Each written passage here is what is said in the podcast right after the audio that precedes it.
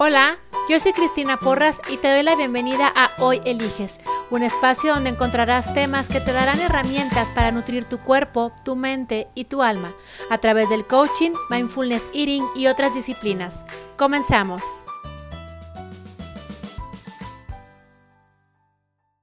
Hola, pues hoy te voy a platicar de un concepto que estoy muy segura que no existe, pero pues me lo acabo de inventar y te quiero platicar acerca de él. Es la honestidad alimenticia. Y no tiene que ver con em, si comes algo que no debes y, y, lo digas o no lo digas o reconozcas que te lo comiste. No, no, no, no, no. Tiene que ver con un concepto que no nada más se queda en el ámbito de la alimentación, sino que permea en otras áreas de la vida y que también funciona viceversa, como permea en otras áreas de la vida, pues también va a dar a la alimentación. Y el punto es, ¿qué tan honesto eres con tu alimentación? Te explico.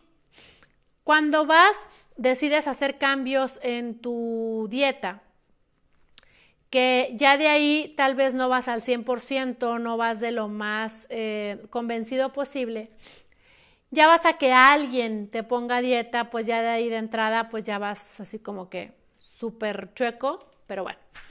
Entonces, eh, ¿qué tanto valoras tu dinero y tu tiempo?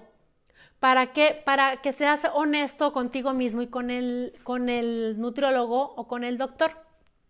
Porque ningún nutriólogo y ningún doctor te regalan la consulta, a menos de que sea tu super cuate pues te van a cobrar 500, 600, tal vez 800 pesos o más por cada consulta. Y hoy te pregunto si de verdad honras el dinero que te cuesta ir con un nutriólogo o con un bariatra. Y te voy a explicar en qué, a qué me refiero cuando digo si lo honras. Porque entonces eh, llegas, te miden, te pesan, y ojo con esto, no estoy generalizando, ¿sí? Eh, sé que hay nutriólogos que su dinámica es de una manera diferente, pero también sé que si al día de hoy no todos los nutriólogos funcionan en esa frecuencia, es porque los pacientes o los clientes no los llevan ahí. Por eso mi mensaje de hoy es hacia la honestidad alimenticia de los clientes, no de los nutriólogos. Entonces, ¿cuántas veces Tú como paciente o como cliente te has tomado la molestia de decirle al nutriólogo qué te funciona y qué no te funciona dentro de la dieta. Te pongo ejemplos. Yo eh, en los talleres ah, me ha compartido gente que me dice, es que con el solo hecho de pensar que tengo que comer cinco veces al día, me estreso. Ya de ahí ya me empiezo a, estresar porque entonces tengo que estar pendiente del reloj, del tiempo, todo el tiempo, valga la redundancia.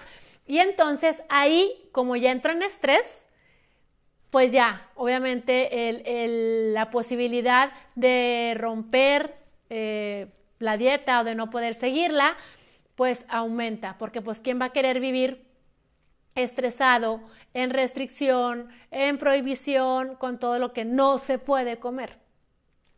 Entonces, eso es una razón también por las que no funcionan las dietas. Pero entonces, cuando yo me han, me han dicho eso en los talleres y yo les pregunto, bueno, ¿y tú le dijiste al nutriólogo que no te funcionaba comer cinco veces al día?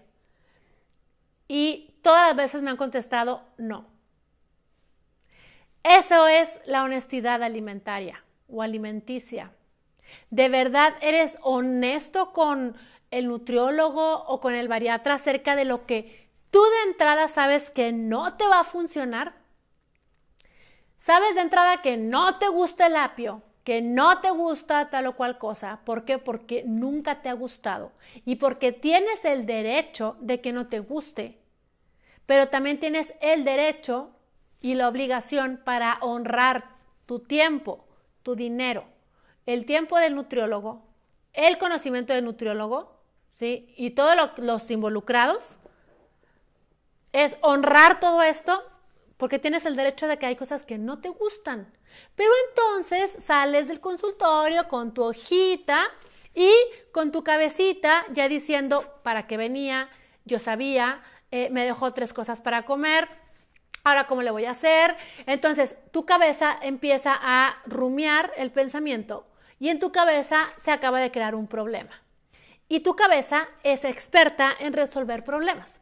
Si tú le das problemas para resolver, ella los resuelve. Entonces se convierte en un problema, algo que se suponía que era tu elección. ¿Y todo por qué? Porque no fuiste honesto y le dijiste al nutriólogo, a mí no me funciona que me ponga a comer cinco veces al día.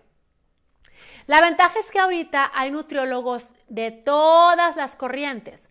Hay nutriólogos con, eh, que se enfocan en, dieta cetogénica, en ayurvédica, vegetariana, vegana. Y entonces fíjate lo que ocurre, porque si tú te sales y practicas la honestidad alimenticia, esto va a llevar a que el nutriólogo o el bariatra ponga sus conocimientos a tu servicio al 100%.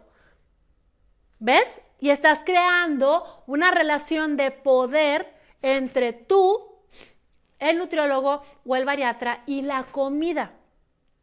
Y es una relación de poder porque es una relación basada en la honestidad, ¿sí? Y en que funcione para ti. Porque si ya de por sí muchas veces es difícil hacer cambios, pues hacértelo lo más eh, tranquilo posible o lo más placentero.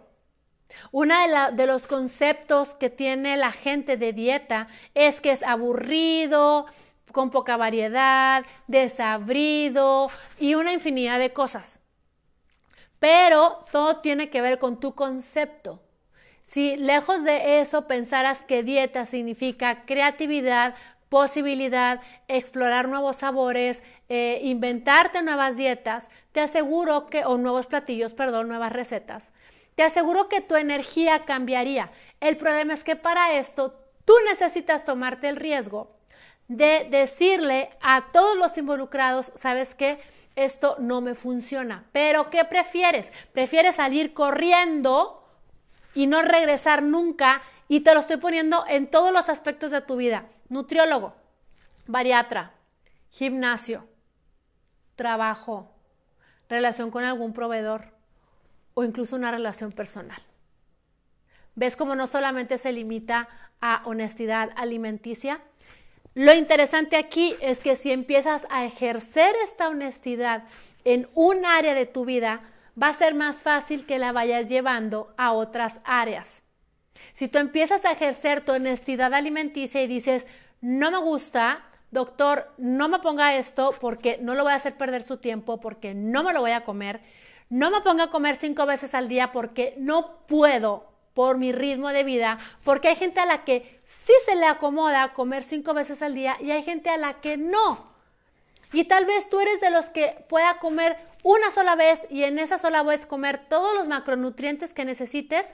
Y entonces tal vez la mejor opción para ti sea buscar un nutriólogo o un doctor que siga, por ejemplo, la dieta cetogénica o la paleo o la no sé qué. ¿Sí?